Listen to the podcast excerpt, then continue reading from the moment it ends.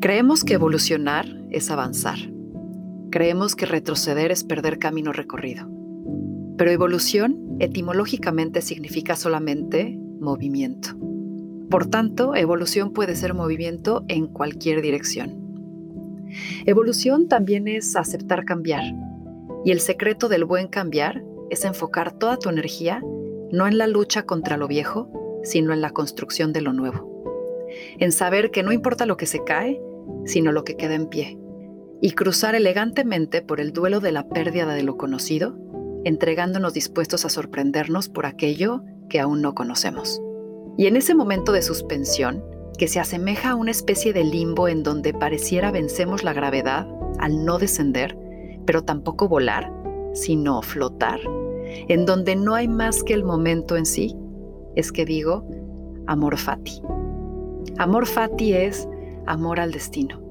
Amor fati es no querer que nada de lo que es sea distinto, ni lo que fue, ni lo que será, ni hoy, ni mañana, ni en una eternidad. No es soportar la realidad, ni tratar de conciliarla. No es conformarse con ella, sino es simplemente amarla. Es no buscar que las cosas pasen de la manera que tú quieres que pasen. Es desear que sucedan de la forma que suceden. Amor fati es el estado mental o la actitud por la cual haces y sacas lo mejor de todo lo que te pasa, de todo lo que es, tratando cada momento, sin importar lo retador que sea, como algo a lo cual abrazar, no evadir. No solo es estar bien con ello, pero amarlo y ser mejor por ello. Es como lo que el oxígeno significa para el fuego, ya que como lo placentero también son los obstáculos y las adversidades la gasolina que impulsa tu movimiento, tu evolución. A veces nos resistimos por no querer sentir dolor e incomodidad. Movernos de lo conocido no parece una buena idea. Nos da flojera y da miedo. Da miedo no saber, da miedo no tener, da miedo soltar y que aquello por lo que estás tan alerta te sorprenda desprevenido justo bajando las defensas ante la vida que sinceramente no pretende atacarnos, simplemente contempla cómo elegimos experimentarla, es ahí que sin defensas nos damos cuenta que el miedo es un anuncio y un semáforo. Un anuncio de que estás en tu zona de confort y un semáforo que te indica si debes frenar, disminuir la velocidad o avanzar para salir de ella. Pero supongo que para atravesar esta vida con gracia y en movimiento es preciso experimentar ciertas vivencias peligrosas. Peligrosas al menos para nuestros ojos, al menos en ciertos momentos, porque depende tanto de la perspectiva del observador, del ángulo de la visión, del marco del tiempo y la distancia desde que se observa, que uno podrá ver diferentes fotos del mismo paisaje. Dicen que al terminar la vida el mayor arrepentimiento viene de lo que se dejó de hacer, de lo que te detuvo de probar, de lo que dejaste para después. Pocas veces viene de lo que hiciste, intentaste, probaste, amaste. Nos torturamos tratando de calcular el costo de oportunidad de nuestras decisiones, de comparar nuestra realidad con lo que pudo ser, o peor aún, de lo que es para alguien más.